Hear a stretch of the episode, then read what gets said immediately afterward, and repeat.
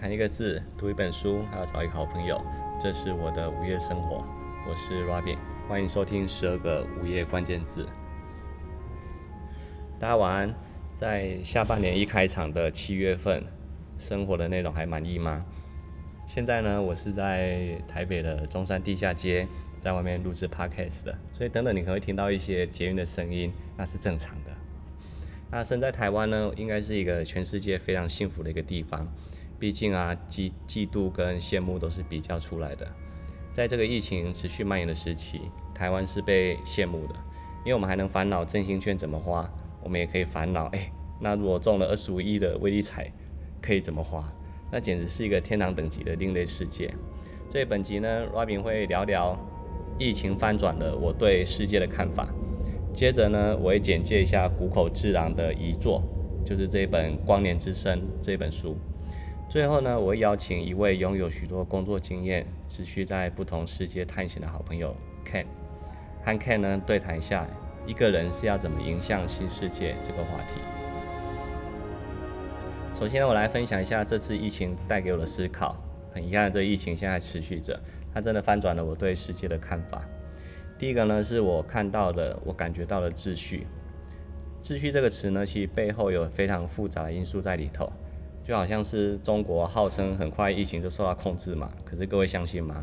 他们都说病病例数现在已经趋于缓和或甚至零了。可是大家都知道，一个国家只有官媒，只有官方媒体，资讯都是受到控制跟管制的。所以资讯既然被打上问号了，那这个资讯其实需要商榷的。到底中国没用不人道的方式来抑制疫情，这更是让人无法想象。所以表面的秩序呢，其实是需要好好的思考的。另一方面，一向被视为地球上较文明的欧美国家，特别是一些民主国家，反而出了问题。像我一直以来都觉得说，诶，欧美人的素质比较高吧，他们会听话服从，他们会乖乖在家隔离。可是现实中根本不是这样一回事。所以看似自由开放的国度，他们一样被病毒打得很惨。所以从中国、欧美的例子来看，我就发现说，诶，受到疫情挑战的社会秩序能否挺住这一点，真的很复杂。有的国家治理还有日常文化的因素在里面。像台湾呢，因为我们有 SARS 的经验，然后人民对于网络资讯也非常敏锐，再加上我们的制造业的传统，这些技术还在，所以我们很快能赶出口罩来保护自己。从这个角度来看，各位有没有觉得，其实台湾是一个世界上非常文明、非常进步的国家呢？聊完秩序之后呢，我想要聊聊一下第二个改变我的看法。疫情啊，其实让我重新去思考，说一个社会来说，对一个社会来说，什么工作是必要的？像是跟食物有关的，我觉得一定是必要的，不管是生产还是餐厅，这都是必要的。另外一个必要的呢，是跟运输物流相关的，还有医疗、教育、加油站、新闻媒体。我觉得这都是必算是必要的产业，其他的呢，好像我们不去上班，这个社会也能很低速的，就是比较低的转速来运转下去。躲在家里用电脑、用网络，似乎是可行的？也因此，我觉得我们越来越像电脑人了。另外啊，其实有一些人是我们看不到的，很多人的工作不一定是必要的，可是他们需要靠着移动才能过活，像是在路上做回收、打零工，还有做清洁等等。印度就是这样的例子。也就是说，我们硬要人家遵守隔离政策，可是反而会让这些人更活不下去，因为他们不移动，他们就没有当天的食物、当天的钱了。因此，在这些国家要控制疫情，又要避免饥饿，真的是变成一个很棘手的难题。最后一个改变我的想法是，那人类是不是要被病毒逼着调整我们跟自然世界的关系呢？在大学某一门课，我记得印象很深刻，那个老师跟我们说。诶，各位同学，你有没有觉得人类像是地球上的病毒，或是癌症？这句话冲击 给我的冲击很大。人类像地球上的癌症啊，诶，好像说得过去。因为我们现在的人类的所作所为，真的都是在消耗地球的资源，它不是一个用共存共生的角度来生活的。我们一直破坏地球，那相对的，我们也一直在破坏自己生存的地方。最早的人类啊，其实是敬畏自然的。就是对自然很尊敬，我们觉得生老病死、挨饿受冻都是宿命。人类啊，其实都是看天吃饭的。直到科技啊、商业这些晚近的发达，这两百年来，人类克服了食物的匮乏，对自然也开始有挑战。跟政府的态度。我们觉得自然其实是可以克服的，甚至到现在呢，还会有控制天气、控制土地，甚至控制基因的能力。这么多的对自然的控制，那直到这次的疫情，逼得大家不得不放缓生活了。不知道有没有人看到这个新闻？NASA 的卫星照显示出，诶，威尼斯的水域变得很干净，大陆上空的空气也变得很干净，因为大陆的工厂都停工了。不过，我觉得疫情过去之后，人类还是会有一点犬儒的，不去正视地球的环境。毕竟，地球的环境的恶化像是恶慢性病一样。它不像肺炎这种急性的传染病，所以人类对于慢性病，我觉得是不会卯起来用正面的态度解决的。好，以上讲的好像很悲观哦，所以这是三个我对于三个疫情翻转我对世界的看法。第一个是世界的秩序远比想象的复杂跟脆弱。第二个是我一直在重新思考什么样的工作是对社会是必要的。第三个呢是疫情让人类的步调放缓了。但事物没有改变我们对自然环境的态度。我觉得每个国家都还是担心自己的国家经济是否因疫情而拖垮。节目第二部分呢，我想要延续一下人类对自然世界的态度这个话题。最早人类对自然是敬畏的，之后宿命、挑战、征服、控制、犬儒等等的态度。不过也有很多作家其实会透过创作。让人们回到自然的怀抱，倾听自然的声音，还有跟自然建立和谐的关系。接下来介绍这本书呢，叫做它是谷口自然画的，它叫《光年之声》，那就是这样的一个本著作。只很可惜呢，这是一个谷口自然离开这世界前的最后作品。我想大家应该都听过《深夜食堂》这个漫画或日剧，《深夜食堂》。那这是跟食物有关的。那还有一部也很有名，叫做《孤独的美食家》。它是漫画，漫画也有日剧。孤独的美食家作者是久网昌之，而作画的就是谷口治郎。那他也是一个在法国相当有名的一个漫画家。光年之声这个故事呢，是设定在五十年末，五十年代末，鸟取县呢是日本一个地方，那个地方发生一个大地震，大地震之后呢，有一座森林发生了一点异常的现象。接着呢，就有一位地质人员，就是被派去那边来来研究一下发生了什么异异常现象。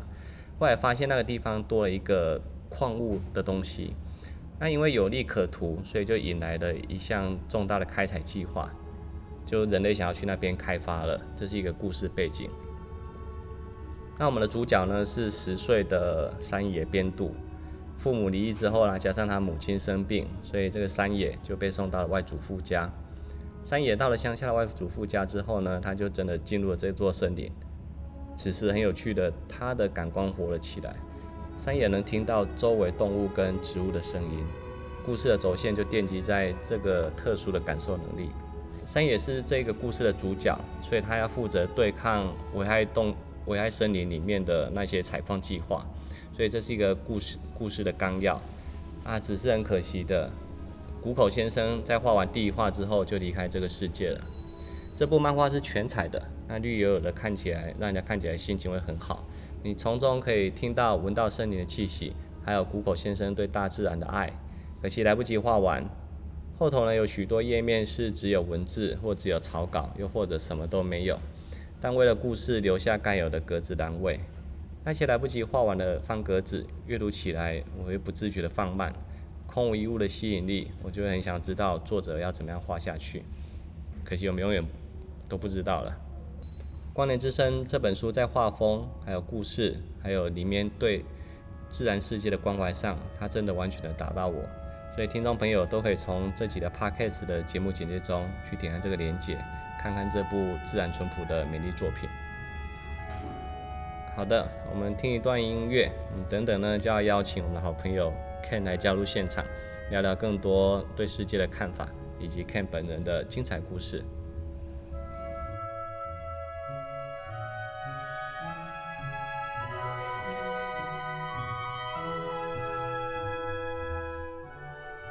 这集为什么要邀请 Ken 呢？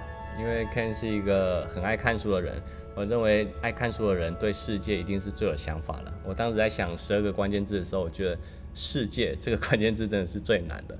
那 Ken 要不要跟大家打声招呼呢？嗨，大家晚安。我是被 Robin 认为很爱看书的 Ken 哦。对对对，大家好。他很为难哦，因为他跟我就在台北的捷运地下街，在路边录 Podcast。好，那其实真正邀请他的原因是这样子的。我记得我两年前跟 Ken 讲过一个故事，就跟他说，我就跟他说，哎、欸，你知道 iPhone 里面的地球桌布那一张地球的照片是怎么来的吗？那总之这个故事有点长。那个故事里面呢，有一句关键字是这样子的，就是。为什么我们到现在都还没有看到整个地球的照片？这整个故事里面有这样的一句话：为什么我们还没有看到整个整个地球的照片？那就甘心的 Ken 呢，他就把刚才的这一句这一句话呢做成了胸章。他在我呃三月底的时候离职的时候，他就送给我这个胸章。对我而言，我觉得这胸章意义非凡啊，因为代表什么呢？代表着我的说的话有人在听，而且有人好好的在听，那 我是不是很自以为是呢？那扯远了，其实 Ken 本人很幽默，听他讲话甚至讲课都很好笑。他本人呢做过很多工作，他很乐于用自己的专业来让大家变得更好，所以我特地商请他来给大家开示开示。好，第一个我想要请教 Ken 的问题是“世界”这两个字呢，你自己的看法或定义是怎么样的？好，我我到底哪里可以让你发展这关键字在我身上？我到底表现了什么样的世界给你看过？对，就是我一开始听到这个关键字，我会觉得有一点、有一点、有点慌张啦。就是是这样子说，因为对我来说，世界是一个大爱，是世界万物，是一个很大的题目这样子。但是，呃，我自己的定义反而是比较相反的，世界有一点个人。那世界属于每一个人睁开眼睛所感受到不同的一切，例如我们早上起来看到的天花板，每个人看到的可能都不太一样。嗯，然后听到的声音、摸到的东西，还要看世界的价值观。那说到价值观这件事情，又更贴近我对世界的看法。那我自己很喜欢一部电影，是呃已故的演员罗比威廉斯主演的《美丽人生》这样子。嗯，然后他他饰演一位丈夫，他因为车祸。呃，意外死掉，然后他死了之后就进入了天堂。嗯，然后有一位带领他的人，然后跟他说，这个世界是因为你的之前喜欢的，你想要这个世界变怎么样子而打造起来。所以他一开始进入了一个就是世界上都是用油画画出来的世界。嗯哼，对，所以他对于绘画的热爱，然后他对艺术的热爱就会表现出在他的世界上。嗯，那相反的，他的太太到最后因为亲人都离开，所以他选择自杀。在自杀者的世界里面，可能他在一个全全黑的森林里面，然后住在他的房子里，但那个房子已经变得非常的斑驳。嗯、所以，其实，在世界非常个人，是每个人看世界的样子都不太一样。嗯、所以我比较呃定义成世界是每一个人在在活着，活在他自己的世界。嗯，对，这是我对世界的定义。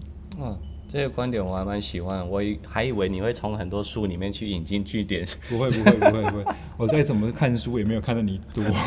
没有了啊，的确，你刚才讲的很个人式的对世界的诠释，所以我觉得就好像我们常常跟人家说，哎，那个人活在自己的世界，嗯，有时候是称赞，可有时候是一个贬义，是啊，他好像进入自己的世界。可是我觉得很多人其实在自己的世界里面很快乐，而且很值得被欣赏，是对。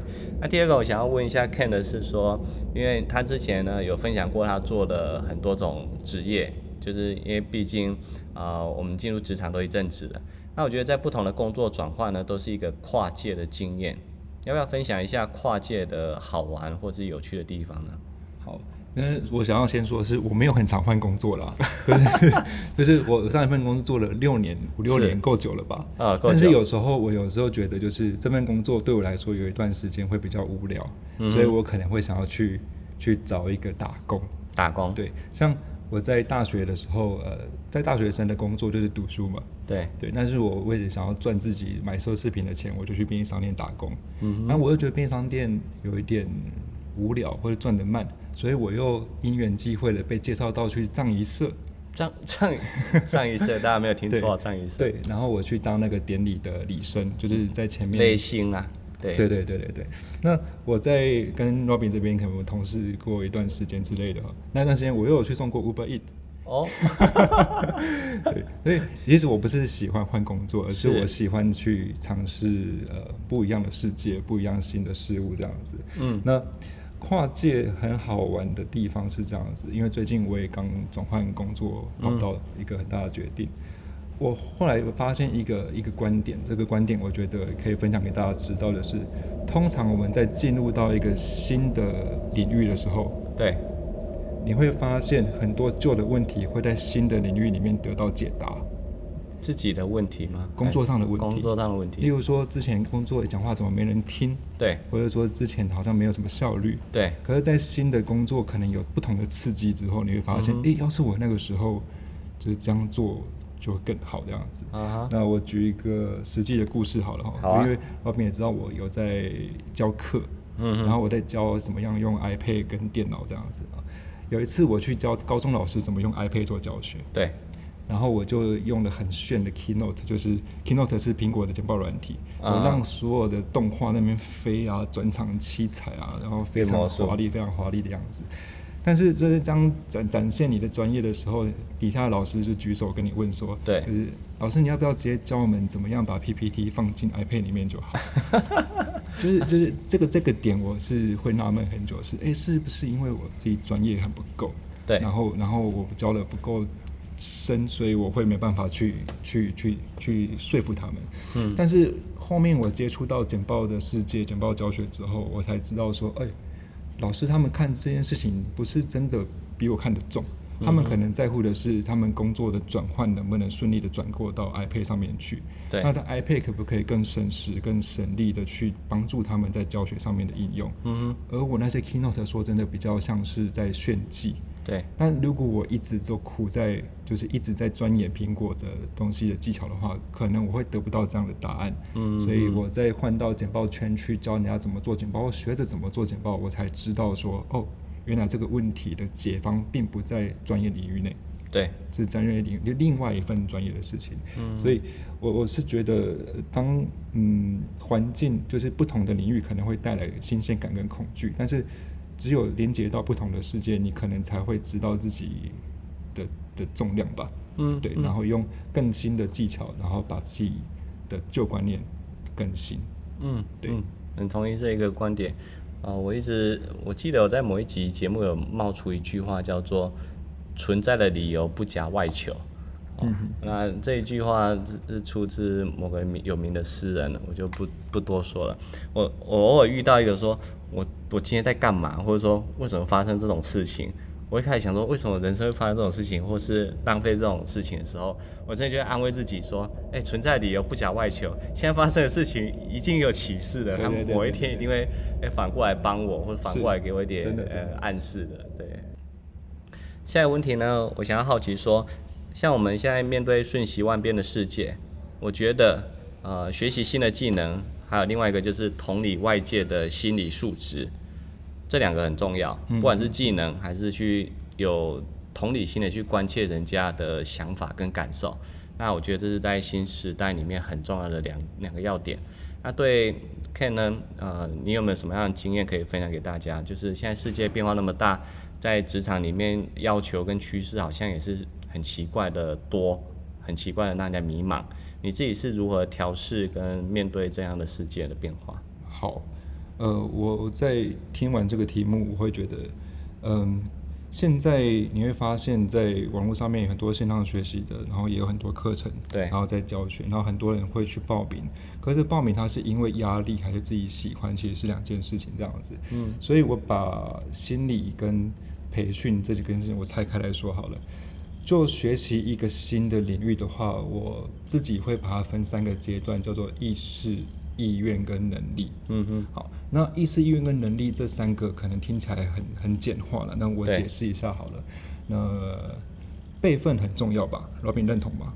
备份，你是说电脑东西要放另外一份？手机备份很重要同意同意，对，同意对不对？对。那你最近一次备份是什么时候？我好像就花钱给苹果就解决了，备份对不对？那你还有会花钱，有的人不花钱，他可能就不备份了。对，那他是有意识还是有意愿的？有意识吧，有意识，可是没有意愿去做这件事情，因为他觉得会浪费时间，他可能会觉得备份目前还不太需要，嗯、所以意识是哎，它很重要，可是我好像目前还不想去做意愿。那什么是能力的问题？如果今天呢、啊，有高龄。八十岁的奶奶，你要她说阿妈厉害备份哦，请问她是意识的问题、意愿的问题还是能力的问题？那一定是能力的问题。对，对，所以意识跟意愿跟能力，这是我在学习新的东西的一个一个一个步骤，这样子。是，所以。举个例子来说，我像像我在健身嘛，因为 Robin 知道我很常 po 一些我在健身的运动 muscle 的照片。对，没 没有那么多，但是我在健身，我健身大概三年多，但是我一开始想健身是为了什么？因为我曾经在骑摩托车上班路上看到一个老外在跑步，嗯，打赤膊，我觉得哇，他的身材好好，嗯，然后他打赤膊完全不尴尬，哎，对对，所以你会觉得有一个意意意识产生了，意识就是我如果我有这种身材，是，那是不是我会变得更有自信？对对，那我要怎么？那可是意愿没有啊，因为每天。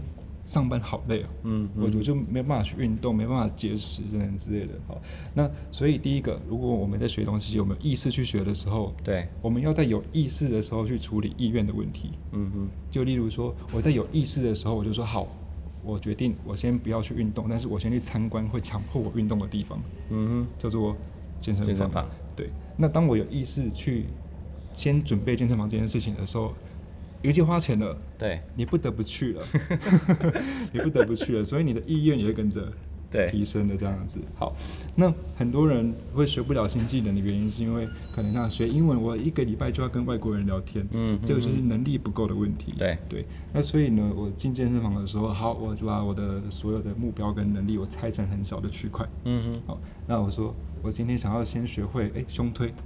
嗯，我想要先把我的感受度练好。对，那当我感受度练好了之后，我就哎 check 打勾。啊，练到全身之后，哎加重量。所以我会把我的目标一直切得很细，一直切得很细。但是我一定会做记录。对对，然后久而久之，你的持续进步会一直帮助你去学习这个技能。嗯，那你就久而久之，你就会变这个世界里面，好像等级练蛮高的了，你就会一直坚持下去。嗯，那。呃，现在从心理素质是这样子，就是我相信每个人都想要拥有更好的未来，然后他想要让自己变得更好，这个是我相信一定每个人都想想过。对，好，那现在如果说从心里面来看的话，我觉得抬头这件很基本的事情，慢慢的已经被别人忘记了。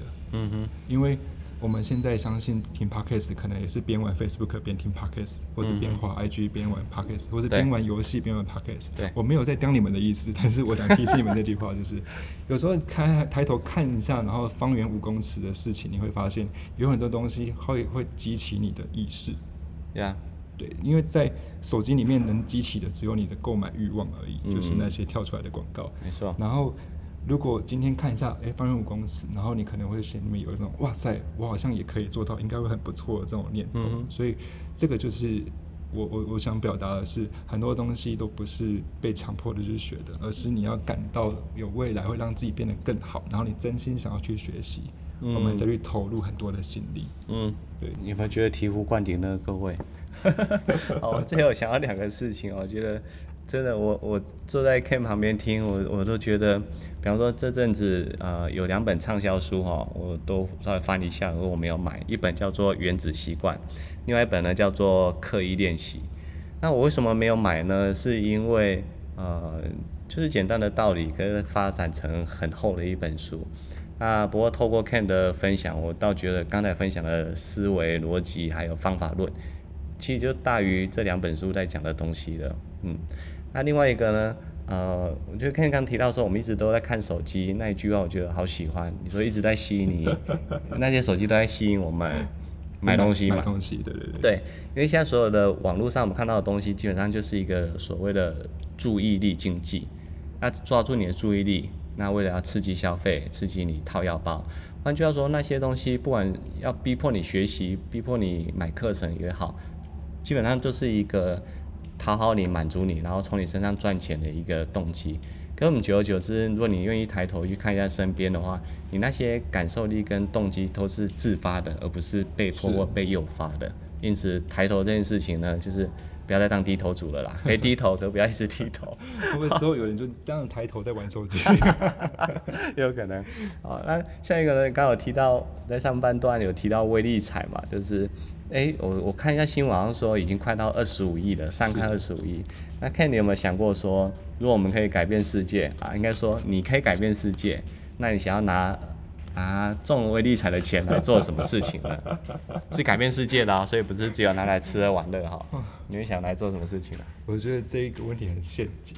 因为谁会中威力彩，然后马上就想说我要拿这笔中威力彩去改变世界，当然是拿去花，拿去做一些奢侈的事情啊，对不对？啊，没错，是一个假设题嘛。对啊，改变世界，但是就是后来，嗯，该怎么说？也不是说后来啦，就是有时候真的会会幻想自己中了威力彩要干嘛？嗯，对，然后买房子嘛，环游世界嘛，买自己心爱的，就是梦寐以求的艺品等等之类的，对。对。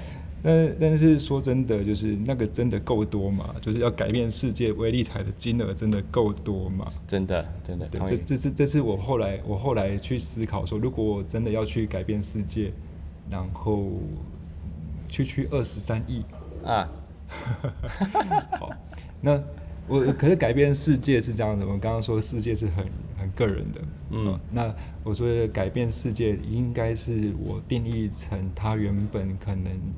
不会去做的事情，然后因为你的关系，他去做了，对，所以你改变了别人的的世界，对对。然后我最近呢，我最近刚好有一件事情，然后如果说我真的要改变世界，而且我有钱的话，我真的想做这件事情。嗯，中文版的有声书，中文版的有声书，多说一点。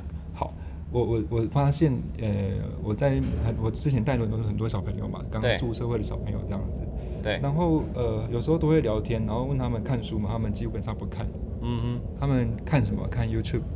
然后看 对看看网络的一些文章这样子，但是我觉得那不是坏事，那也是资讯。可是那个资讯变得变很浓缩，非常非常的浓缩，非常非常的碎片这样子。那我会觉得很可惜，因为我相信 Robin 也可以这样，也会有一点点这样的观点，是一本书的制成，它可能会耗费了一个人大半的人生。同同同意同意，同意嘛？对，所以他我们要出书是很困难的，因为你要有文笔，你要去收敛你的人生，然后你要收敛你的观点，变得很有用，不管是畅销还不是畅销。那既然我们都会有个理由，叫做没时间看书。对。那如果今天有一个东西是在你空闲的时间，随时可以拿起来用听的，对，那是不是一个很棒的事情？嗯。在捷运上的时候，在午间休息的时候，或者说在晚上洗完澡了，我就听个书这样子。嗯。那这中文版有声书不是那种读书会的有声书，是真的一个字一个字照的原文作者的东西去。对。去去是还原原著的，而不是再制的读后心得。对，不是不是那一种。对，因为读后心得那个也变得蛮商商业化的。没错。对。然后，如果我有钱，那我就会把排行榜的书全部都请专业的声优、有磁性的人，把它变成有声书，然后可能做成一个 app，或者做成一个云端。对。然后，呃，我觉得收不收费之间无所谓了，但是起码我可以让一些不看书的人。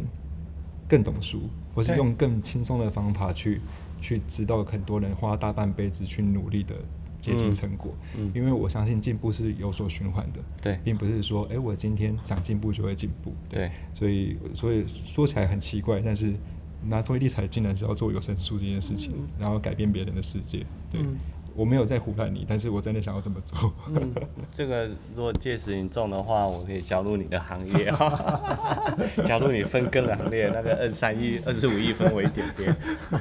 我可以请你喝星巴克就好吗？好，我我这这一点的话，我真的也思考过。呃，对对我而言，我有声书对我的吸引力其实不大。不过后来我进一步去想，就像我我在第一集访问过。呃，看不到的周老师、周先生一样，那看不到，所以他们的接收来源、接收管道，甚至唯一的平台就是透过声音嘛。那同样的，有些人视力也不好，那有些人听觉特别敏锐，就好像我刚才分享的那个呃《谷口自然》里面的那个山野的男主角，他就是听得到动物的声音，听得到森林的声音。所以，如果能让知识或有价的，应该说有对这世界有用的知识，可以用声音的形式来呈现的话，这真的是一个很好的管道。嗯，那最后呢，那节目也接近尾声了，Ken 还有没有想要跟我们分享的呢？我有一件事想要跟你分享，这没有，这突然想到的。对。好啊，因为一开始你有说那个徽章的事情嘛，那这个徽章的故事特别有趣，啊、就是那个司徒华布兰登，对，对他的徽章。那斯多华布兰登那个徽章就说，为什么我们还没有地球的照片？啊，为什么送的是徽章呢？因为他当时就是在街上去发送这个徽章，然后希望哪一天我们可以有一张地球的照片这样子。真的。那那时候听了这个故事的时候，我觉得呃有点有点感动。对啊，所以做做有时候做任何事情的时候，我觉得呃，其实不管做任何事情，它都会影响到你之后做的任何决策啦，就会让你带过去。嗯。所以那时候听了你的课的时候，我心里面的那个新的感想是：对啊，我到底现阶段有没有全力以赴在做我自己真的想要去做的事情，嗯，对，嗯，就是现在我我这个勋章我自己也带在身上，然后我遇到一个还在努力中的人物，因为你要做这个勋章不能只做一个，对，需要量产，没错，他需要做到这个十个等等之类的。但是我觉得我会想要把它给一些也在也在试着全力以赴的的人，然后去去让他看一下，说，哎，为什么这个勋章？是因为这个人为了一张照片而他全力以赴到在街上发这样的讯息给大家，然后希望可以影响到。NASA，然后拍出地球的自拍照。对，那做过的事情一定都会留在身上。嗯，做过的事情一定都会留在身上。举个例子好了，就是我前天去去上课，去一个青年论坛上课，上简报课。嗯，好，那简报课上完之后，底下学生会 Q&A 嘛？对，我觉得都有简报的问题。然后学生就跑过来问我说：“老师，老师，我有问题想请教你。”我说：“怎么了？”他说：“你是不是某某乐团的贝斯手？”我说：“哦，你怎么？我看过你们表演呢。”对对，那那呃，我我是想着，好，或许是因为这个经历，所以我才更能跟学生打打成一片这样子。是，那我我觉得很多东西都是都是累积啊，很多东西累积。可是因为 Robin 在做 Podcast 的时候，这个主题是有一点在失业的生活。啊，对，失业十二个失业关键字，无业关键字。那那无业的时候，我们有一个阶段，可能就想要去找工作、写履历这样子。对，没错。对，但是我们一直会回想的是用想的，用想的说，我们之前做过哪些丰功伟业。对对。那现在这个时候呢，刚好有时间，我们就可以把它用用文字的方式把它记录下来。嗯哼，对。或许我觉得失业可能是一个 reset，就是可以重新洗牌一下你之前到底做过哪些有意义跟没有意义的事情。对，然后把这个状态回到原点。嗯，但是再回到原点，你会发现高度不太一样了。很多事情你用不同的面向在看你之前做过的事。对，所以呃，趁虽然是失业，但是起码我们还有能力、还有意识、还有意愿，嗯，我们就把握这个时候，然后尝试的去把自己的世界弄得更更大吧。嗯，对嗯，OK，最后只是说看有没有要再跟大家交流的，因为我跳脱了以前的问法，以前我都会问来宾最都说。哎，最后问题，要不要跟我的观众说一些什么失业状态勉励的话？哦、结果 Ken 呢，直接就把他想要讲的东西讲出来了，完全不需要我问，真的 太厉害了。我这样讲可能不太礼貌，但是我觉得 不会不会，我有做功课了。真的有做功课，对我很厉害的来宾。听你的你的前前面的 podcast 的嘛？谢谢谢谢。对对对，对，OK。他刚刚 Ken 提的那个呃史都华布兰德，大家都可以去搜寻。布兰德，那你再加个关键字 NASA 或地球照片，就可以找到很多精彩的文章。那在你有看到，有听到说他提到，就是继续努力嘛，继续回顾跟 reset，这真的是我想大家应该都是心有戚戚焉的。好的，很快的时间真到尾声了，所以我们最后谢谢 Ken 的来访，谢谢谢谢。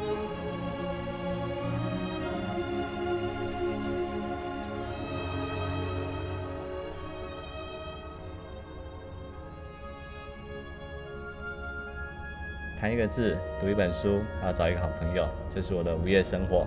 我是 Robin，谢谢收听十二个午夜关键字，我们下次见喽，拜拜。